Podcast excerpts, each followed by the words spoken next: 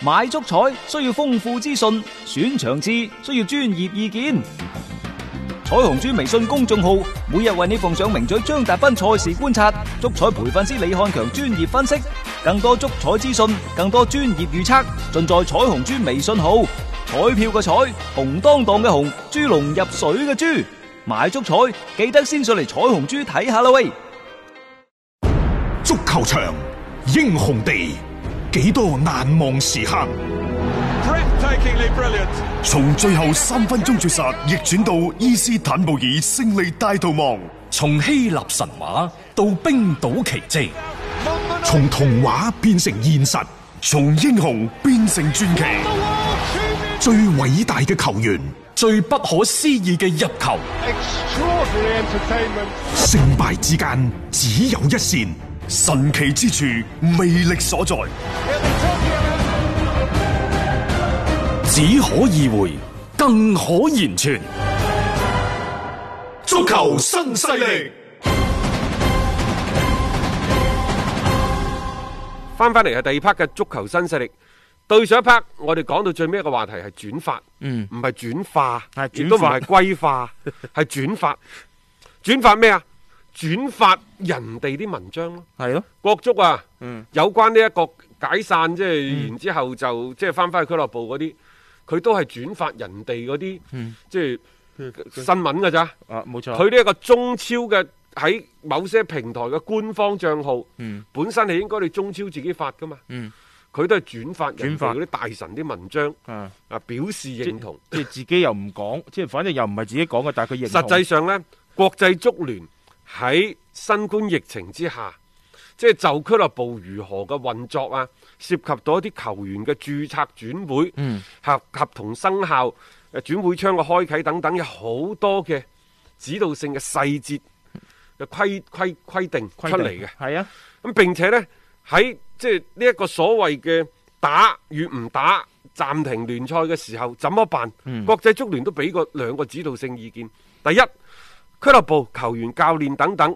係被鼓勵一齊展開協商，嗯被鼓勵嚇。然後各方達成呢可接受嘅集體協議。喺聯賽又或者活動暫停期間，減少合理或者係相當數量嘅薪水，各會員協會給予俱樂部以必要嘅指導。係咯，嗱，你係足協係咪應該有必要要嘅嘅指指導導啊嘅意見啊？啊我都話你轉發得㗎啦，冇錯，嗯就轉發國際足聯嘅通知。啊人哋咁寫噶嘛，咁你咪照做咪就係咯，啊咁當然啦，就即係國際足聯亦都要求呢，就係、各大洲嘅足聯呢，就將相關嘅指導意見下發到各會員協會，亦、嗯就係國際足聯呢，就要求亞足聯就將一上述嘅指導意見下發俾各會員協會。我哋中國足球協會係亞足聯下邊嘅協會你嚟㗎唔好啊話我話俾我哋聽冇收到啊！咁並且呢，就希望即係下邊嘅各會員協會呢，就召開內部相關工作會議，嗯就減薪到相對公平嘅程度呢，達成一致嘅意見，嗯然後再重新通知上報國際足聯，就係話你哋做咗乜嘢，你點做啊？係嗯你都要講翻俾我聽。同時呢，國際足聯就要求各大洲嘅足聯呢，必須強調唔係國際足聯干預嘅結果。啊，唔啊係國際足聯嗰個，佢冇只錯係指導意見，只係指導意見，即係話呢件呢件事呢，你要通知落去，係但係做唔做嘅決定權喺你嗰度，嗯唔喺我度。我唔係夾硬要你做，你冇唔錯係一定要做。我俾份咁嘅應該指導意見你，你作參考，你可以喺裏邊取一啲你有用嘅嘢，國際足聯呢，人哋就好小心翼翼咁樣，因為佢自己嘅定位好清晰，係就係我可以俾意見俾你，但係做唔做唔係我話咗事，嗯係唔冇係錯我話咗即係事。唔能夠話即係好似好強勢咁壓冇落錯，嚟你嚇中國足球協會你咪轉發就得，你做乜唔轉發呢？第嗯二，第二個指導性意見係咩呢？就係一旦第一個指導意見唔被接受，而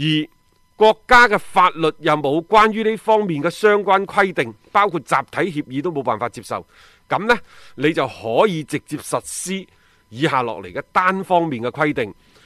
喺聯賽同活動暫停期間，所有雙方嘅協議，包括俱樂部、球員、教練等等各方嘅協議，嗯暫停執行，暫停執行，即係喺只係提供俾球員、教練以合適嘅替代收入，嗯直至聯賽重新恢復。亦就係話，第一，國際足聯希望你嗯地協商，坐低傾好佢。有商有量。係所以巴圖美奧，我而家開始理解佢啦。嗯嗯我開始理解即係佢，去就係協減商完一次又一次，就係我第一個我做過，我同你協商，啊你唔制啊嘛。嗯原先話減五 成，你唔制啊嗯，唔嘛。制啊係後尾直接減到七成，國際足聯有文件嘅。係第二，如果你唔制嘅話，而國家法律又冇關於呢方面嘅相關規定，國際足聯寫得好清楚，包括集體協議，你接受唔到嘅，嗯就可以直接實施單方面單方嘅面規定，嗯即係所有啲嘢暫停，即係話你嘅所有嘅合約嗯等等全部繼續，但係冇波打呢一段時間暫停。冇錯，直至恢復為止。我又唔係話同你解約，又唔係話我唔履行合約，只不過而家呢一段時期我暫停執行，撳咗個暫停鍵啫。一恢復嘅話呢，我所有又重新推進翻，所以呢個其實係俾得好清晰咯，即係兩步咁樣樣。你再睇翻目前呢，就歐洲嘅主流俱樂部所有嘅減薪規定呢，我睇翻轉頭啊，基本上符合國際足足聯即係嘅國際足聯嗯嘅呢個所謂嘅兩大指導性嘅原則嗯嗯嚇，一係好似西班牙咁樣，而佢根據西班牙當地嘅法律呢，佢實施減薪；係啊，佢有法律嘅條文啊嘛。一係呢，就係俱樂部，嗯你哋球員教練達成協議，統一減薪，即係自己傾掂咗數已經啦，傾掂咗，同俱樂部傾好掂似祖咗雲。達斯嗰啲咁樣啊，一係呢，就喺聯賽期間對唔住你冇波打，暫 停發人工，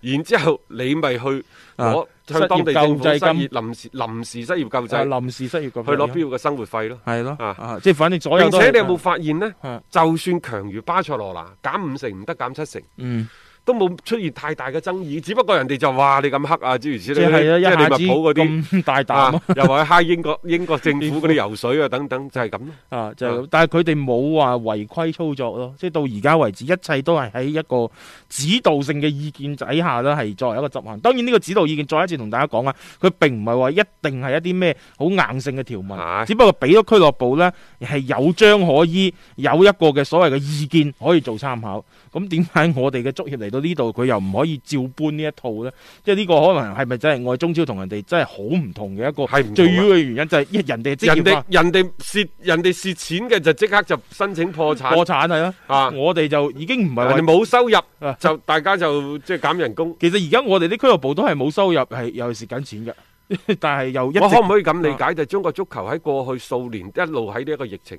當中啊呢，可以咁理解？中國足球啊可，以咁，喂因如果為一路都蝕緊錢嘅，咁啊咁有波打係啊啊，啊全打一場蝕一場，打一場蝕一場，人哋係打一場賺一場錢嗯，我哋係打一場蝕一場錢。係啊，咁 仲要我哋擔心話明年可能先會係一個大爆發期，咁咁到時我哋會俾人用更加嚴重，哇！即係呢個越睇我哋嘅中國足球係越係與別不同啊！一個為足彩愛好者度身訂造嘅全新資訊平台北單體育，經已全面上線。